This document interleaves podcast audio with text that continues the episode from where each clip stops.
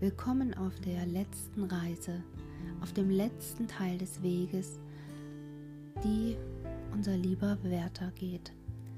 Wahrscheinlich ist er tatsächlich dem einen oder anderen etwas näher ans Herz gewachsen. Man hat sich so seine Gedanken und Befindungen ähm, gemacht, wie es wohl wäre, wenn man selber in der Rolle des Wärters wäre. Oder man kennt vielleicht sogar jemanden, der ähnlich fühlt. Begleite nun mich auf dem Weg, den unser Wärter jetzt geht. Mach es dir gemütlich dabei, lehn dich zurück und wenn dir gefällt, was du hörst, dann abonniere doch einfach den Podcast. Wenn du mir eine Nachricht zukommen lassen möchtest, schreibe eine E-Mail an einfachschlafen.gmx.de und freue dich auf den dritten Advent, weil dann gibt es das nächste Märchen. Bis bald, deine Anja.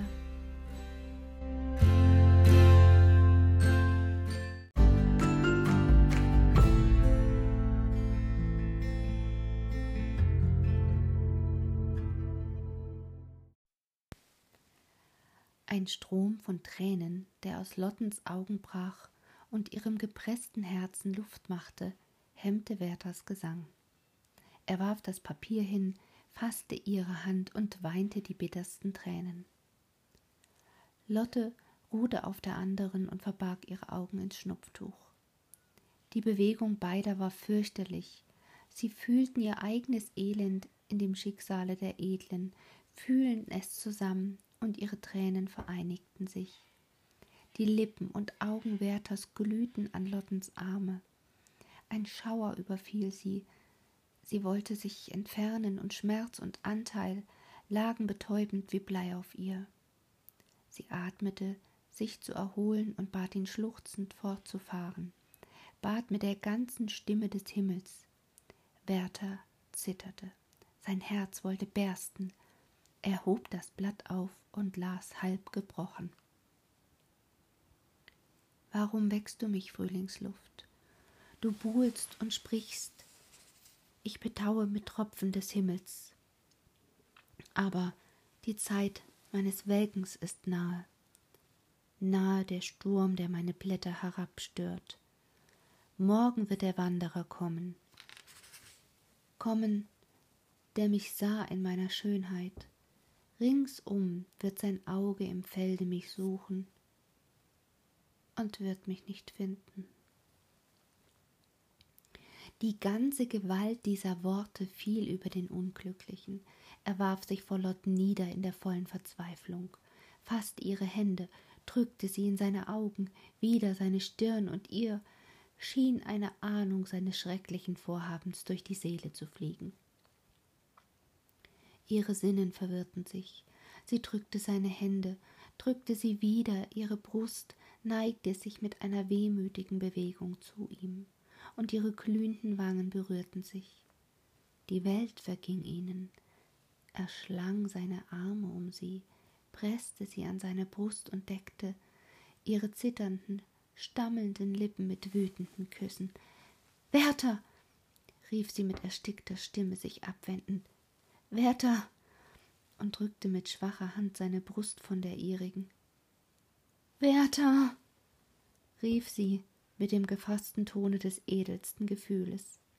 Er widerstand nicht, ließ sie aus seinen Armen und warf sich unsinnig vor sich hin. Sie riss sich auf, und in ängstlicher Verwirrung, bebend zwischen Liebe und Zorn, sagte sie Das ist das letzte Mal, Werther. Sie sehen mich nicht wieder. Und mit dem vollsten Blick der Liebe auf den Elenden eilte sie ins Nebenzimmer und schloss hinter sich zu. Werther streckte ihr die Arme nach, getraute sich nicht, sie zu halten. Er lag an der Erde, den Kopf auf dem Kanapee, und in dieser Stellung blieb er über eine halbe Stunde, bis ihn ein Geräusch zu sich selbst rief. Es war das Mädchen, das den Tisch decken wollte. Er ging im Zimmer auf und ab, und da er sich wieder allein sah, ging er zur Türe des Kabinetts und rief mit leiser Stimme Lotte, Lotte, nur noch ein Wort, ein Lebewohl. Sie schwieg. Er harrte und bat und harrte, und dann riss er sich weg und rief Leb wohl, Lotte, auf ewig, lebe wohl. Er kam ans Stadttor. Die Wächter, die ihn schon gewohnt waren, ließen ihn stillschweigend hinaus. Es stiebte zwischen Regen und Schnee, und erst gegen Elfe klopfte er wieder. Sein Diener bemerkte, als Werther nach Hause kam, dass seinem Herrn der Hut fehlte. Er getraute sich nicht etwas zu sagen, entkleidete ihn, alles war nass. Man hat nachher den Hut auf einem Felsen, der an dem Abhange des Hügels ins Tal sieht, gefunden, und es ist unbegreiflich, wie er ihn in einer finsteren, feuchten Nacht ohne zu stürzen erstiegen hat. Er legte sich zu Bette und schlief lange. Der Bediente fand ihn schreibend, als er ihm an dem anderen Morgen auf sein Rufen den Kaffee brachte. Er schrieb folgendes am Briefe an Lotten.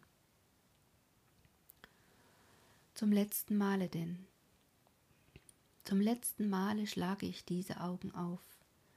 Sie sollen ach die Sonne nicht mehr sehen. Ein trüber, nebliger Tag hält sie bedeckt so traure der Natur, dein Sohn, dein Freund, dein Geliebter naht sich seinem Ende. Lotte, das ist ein Gefühl ohnegleichen, und doch kommt es dem dämmernden Traum am nächsten, zu sich zu sagen, das ist der letzte Morgen. Der letzte. Lotte, ich hab keinen Sinn für das Wort der letzte. Stehe ich nicht da in meiner ganzen Kraft und morgen liege ich ausgestreckt und schlaff am Boden? Sterben, was heißt das? Siehe, wir träumen, wenn wir vom Tode reden. Ich habe manchen sterben sehen, aber so eingeschränkt ist die Menschheit, dass sie für ihres Daseins Anfang und Ende keinen Sinn hatten. Jetzt noch mein, dein, dein, o Geliebte, und einen Augenblick getrennt, geschieden, vielleicht auf ewig. Nein, Lotte, nein. Wie kann ich vergehen? Wie kannst du vergehen? Wir sind ja.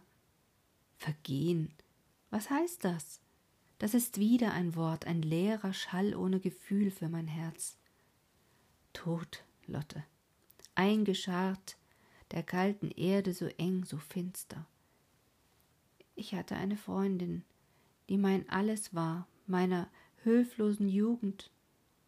Sie starb, und ich folgte ihrer Leiche und stand an dem Grabe, wie sie den Sarg hinunterließen und die Seile schnurrend unter ihm weg und wieder heraufschellten.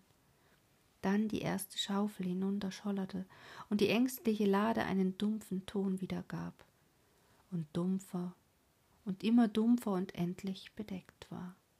Ich stürzte neben das Grab hin, ergriffen erschüttert, geängstigt, zerrissen mein Innerstes, aber ich wusste nicht, wie mir geschah, wie mir geschehen wird. Sterben, Grab. Ich verstehe die Worte nicht. Oh, vergib mir. Vergib mir gestern. Es hätte der letzte Augenblick meines Lebens sein sollen, o oh, du Engel.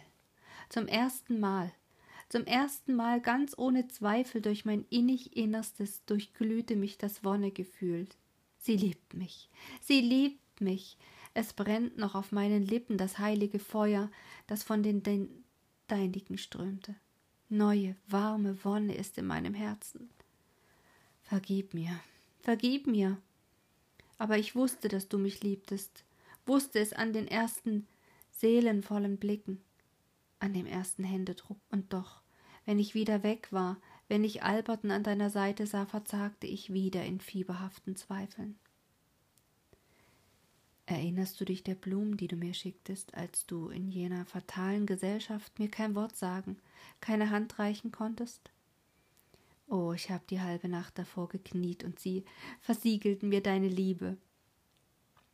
Aber ach, diese Eindrücke gingen vorüber, wie das Gefühl der Gnade seines Gottes allmählich wieder aus der Seele des Gläubigen weicht, die ihm mit ganzer Himmelsfülle in heiligen, sichtbaren Zeichen gereicht ward.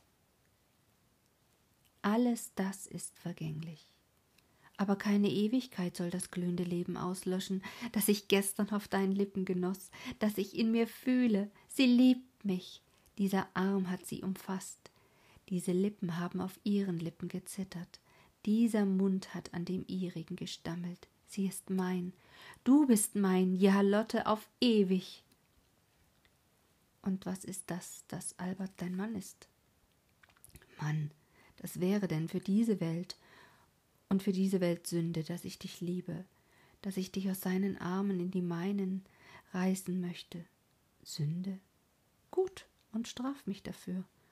Ich hab sie in ihrer ganzen Himmelswonne geschmeckt, diese Sünde, habe Lebensbalsam und Kraft in mein Herz gesaugt. Du bist von diesem Augenblicke mein, mein, o Lotte. Ich geh voran, geh zu meinem Vater, zu deinem Vater. Dem will ich's klagen, und er wird mich trösten, bis du kommst. Und ich flieg dir entgegen und fass dich und bleib bei dir von dem Angesicht des Unendlichen in ewigen Umarmungen. Ich träume nicht, ich wähne nicht. Nah am Grabe wird mir es heller. Wir werden sein. Wir werden uns wiedersehen, deine Mutter sehen. Ich werd sie sehen, werd sie finden, ach, und ihr mein ganzes Herz ausschütten. Deine Mutter, dein Ebenbild. Gegen Elfe fragte Werther seinen Bedienten, ob wohl Albert zurückgekommen sei. Der Bediente sagte ja, er habe dessen Pferd dahin führen sehen, und darauf gibt ihm der Herr ein offenes Zettelchen des Inhalts. Wollten Sie mir wohl zu einer vorhabenden Reise Ihre Pistolen leiden, leihen, leben Sie recht wohl. Die liebe Frau hatte die letzte Nacht wenig geschlafen. Was sie gefürchtet hatte, war entschieden, auf eine Weise entschieden, die sie weder ahnen noch fürchten konnte. Ihr sonst so rein und leicht fließendes Blut war in einer fieberhaften Empörung, tausenderlei Empfindungen zerrütteten das schöne Herz. War es das Feuer von Werthers Umarmungen, das in ihrem Busen fühlte? War es Unwille über seine Verwegenheit? War es eine unmutige Vergleichung, ihres gegenwärtigen Zustands mit jenen Tagen ganz unbefangener freier Unschuld und sorglosen Zutrauens an sich selbst? Wie sollte sie ihrem Manne entgegentreten, wie ihm eine Szene bekennen, die sie so gut gestehen konnte und die sie sich doch zu gestehen nicht traute? Sie hatten so lange gegeneinander geschwiegen, und sollte sie die erste sein, die das Stillschweigen brächte, und eben zur unrechten Zeit ihrem Gatten eine so unerwartete Entdeckung machte. Schon fürchtete sie, die bloße Nachricht von Werders Besuch werde ihm einen unangenehmen Eindruck machen, und nun gar diese unerwartete Katastrophe. Konnte sie wohl hoffen, dass ihr Mann sie ganz im rechten Licht sehen, ganz ohne Vorurteil aufnehmen würde, und konnte sie wünschen, dass er in ihrer Seele lesen möchte. Und auch wieder konnte sie sich verstellen gegen den Mann, vor dem sie immer wie ein kristallhelles Glas offen und frei gestanden war, und dem sie keine ihrer Empfindungen jemals verheimlicht, noch verheimlichen können. Eins und das andere machte ihr Sorgen und setzte sie in Verlegenheit, und immer wieder kehrten ihre Gedanken zu Wertern, der für sie verloren war, den sie nicht lassen konnte, den sie leider sich selbst überlassen musste und dem, wenn er sie verloren hatte, nichts mehr übrig blieb. Wie schwer lag jetzt, was sich in dem Augenblick nicht deutlich machen konnte, die Stockung auf ihr, die sich unter ihnen festgesetzt hatte. So verständige, so gute Menschen fingen wegen gewisser heimlicher Verschiedenheiten untereinander zu schweigen an. Jedes dachte seinem Recht und dem Unrecht des anderen nach, und die Verhältnisse verwickelten und verhetzten sich dergestalt, dass es unmöglich ward, den Knoten eben in dem kritischen Momente, von dem alles abhing, zu lösen. Hätte eine glückliche Vertraulichkeit sie früher wieder einander näher gebracht, wäre Liebe und Nachsicht wechselweise unter ihnen lebendig geworden und hätte ihre Herzen aufgeschlossen Vielleicht wäre unser Freund noch zu retten gewesen. Noch ein sonderbarer Umstand kam herzu. Werther hatte, wie wir aus seinen Briefen wissen, nie ein Geheimnis daraus gemacht, dass er sich diese Welt zu verlassen sehnte. Albert hatte ihn oft bestritten, auch war zwischen Lotten und ihrem Mann manchmal die Rede davon gewesen. Dieser, wie er einen entschiedenen Widerwillen gegen die Tat empfand, hatte auch gar oft mit einer Art von Empfindlichkeit, die sonst ganz außer seinem Charakter lag, zu erkennen gegeben, dass er an dem Ernst eines solchen Vorsatzes sehr zu zweifeln Ursach finde. Er hatte sich sogar darüber einigen Scherz erlaubt und seinen Unglauben Lotten mitgeteilt. Diese beruhigte sie zwar von einer Seite, wenn ihre Gedanken ihr das traurige Bild vorführten, von der anderen aber fühlte sie sich auch dadurch gehindert, ihrem Manne die Besorgnisse mitzuteilen, die sie in dem Augenblicke quälten. Albert kam zurück, und Charlotte ging ihm mit einer verlegenen Hastigkeit entgegen. Er war nicht heiter. Sein Geschäft war nicht vollbracht. Er hatte an dem benachbarten Amtmanne einen unbiegsamen, kleinsinnigen Menschen gefunden. Der üble Weg auch hatte ihn verdrießlich gemacht. Er fragte, ob nichts vorgefallen sei, und sie antwortete mit Übereilung, Werther sei gestern abends dagewesen.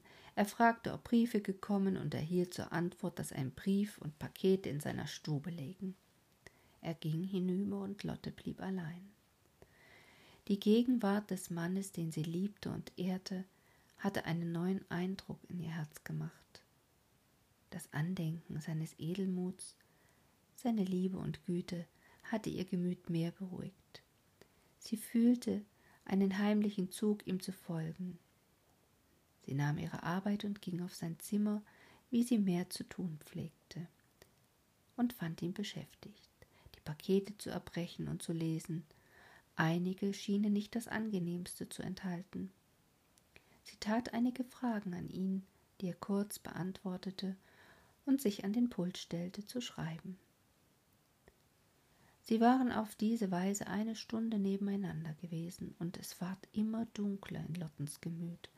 Sie fühlte, wie schwer es ihr werden würde, ihrem Mann, auch wenn er beim besten Humor wäre, das zu entdecken, was ihr auf dem Herzen lag.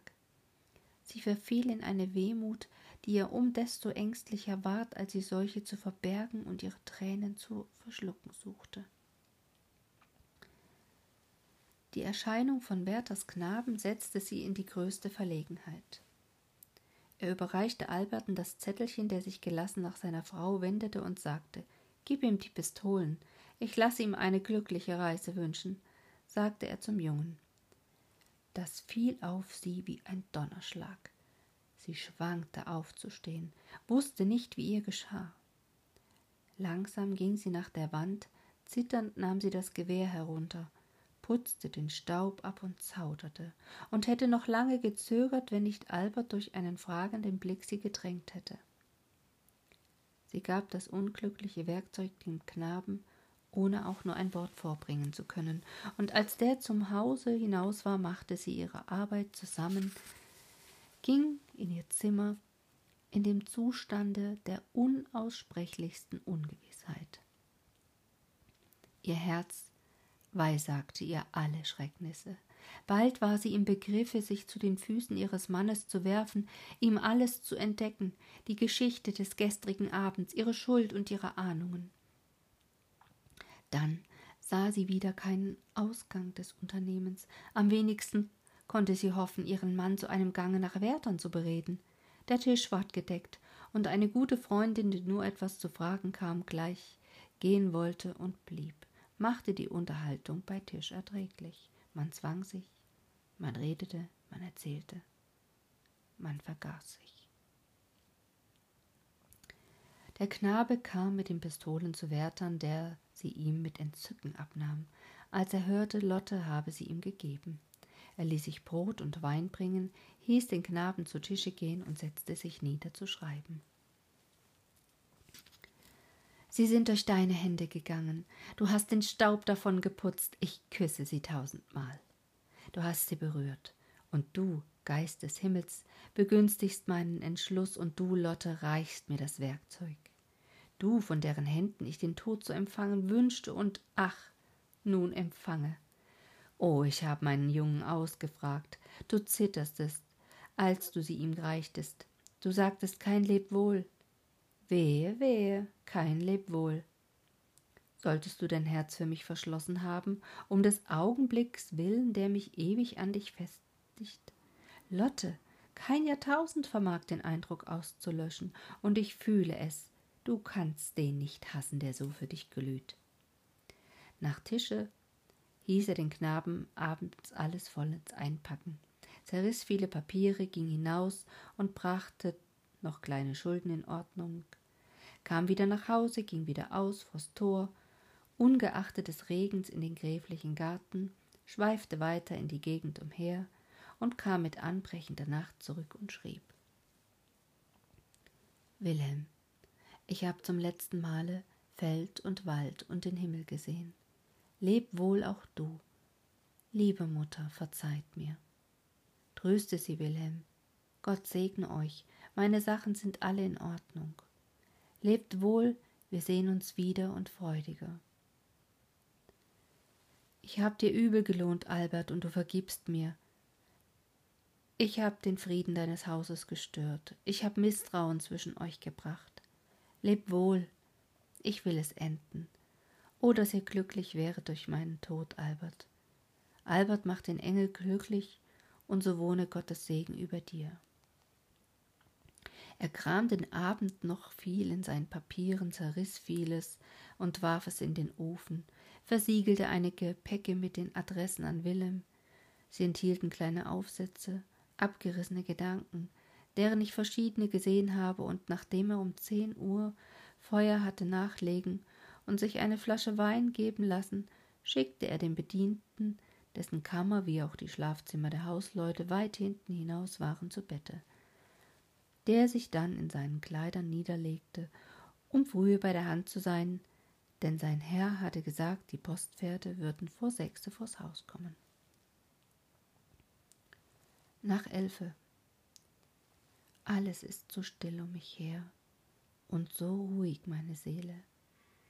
Ich danke dir, Gott, der du diesen letzten Augenblick Wärme und Kraft schenkst. Ich trete an das Fenster, meine Beste, und sehe und sehe noch die stürmenden, vorbeifliehenden Wolken, einzelne Sterne des ewigen Himmels. Nein, ihr werdet nicht fallen, der Ewige trägt euch an seinem Herzen und mich. Ich sehe die Deichselsterne des Wagens, des Liebsten, unter allen Gestirnen wenn ich nachts von dir ging, wie ich aus deinem Tor trat, stand er mir gegenüber. Mit welcher Trunkenheit habe ich ihn oft angesehen, oft mit aufgehobenen Händen ihn zum Zeichen, zum heiligen Merksteine meiner gegenwärtigen Seligkeit gemacht und noch? O Lotte, was erinnert mich nicht an dich?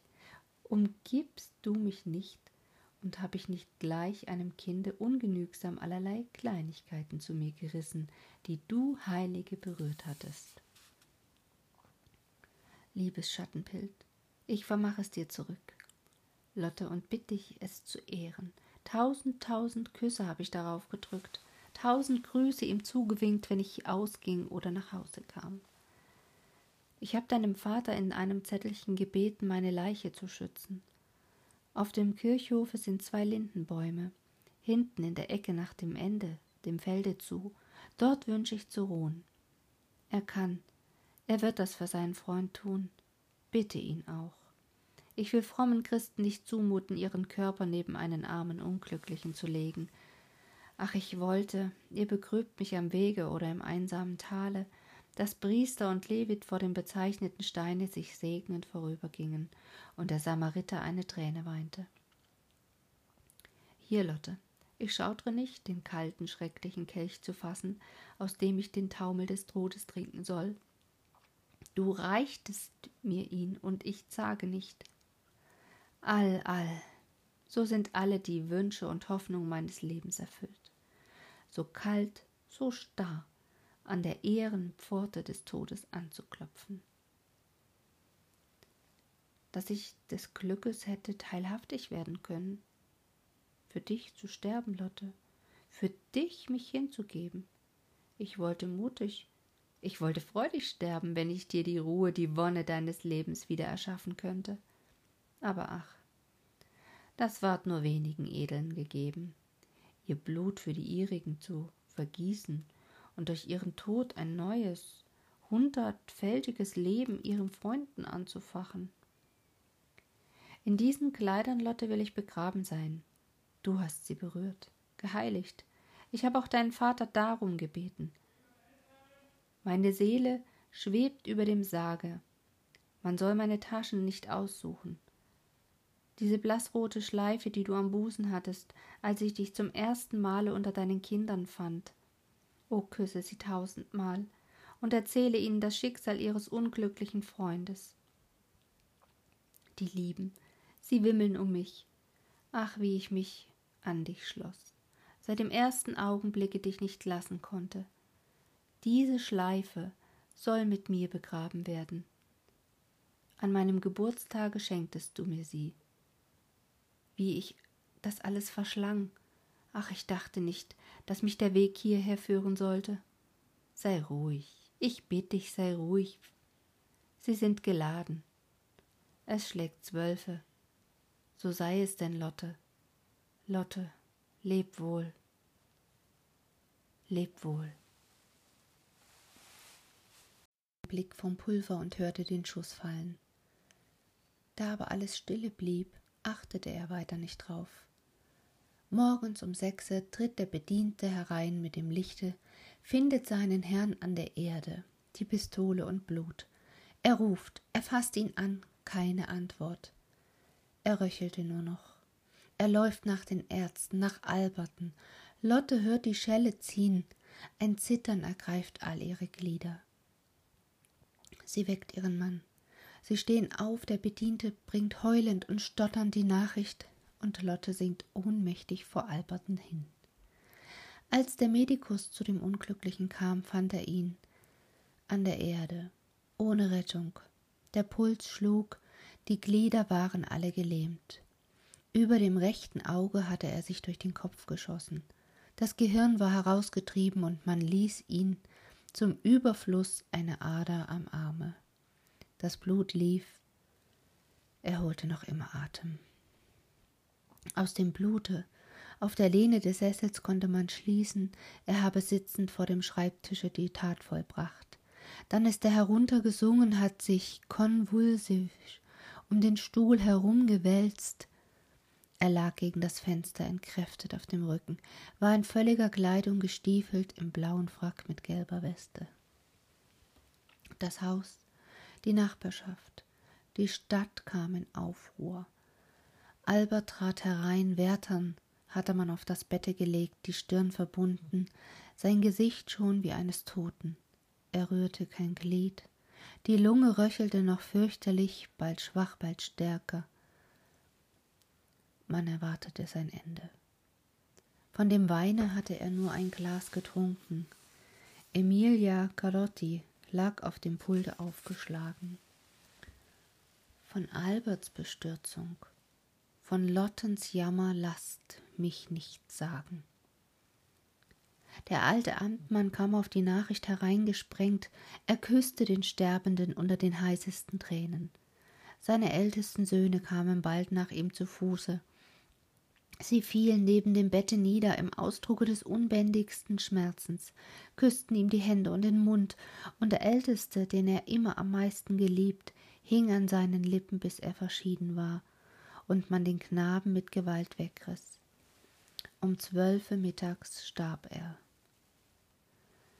Die Gegenwart des Amtmanns und seine Anstalten tuschten einen Auslauf.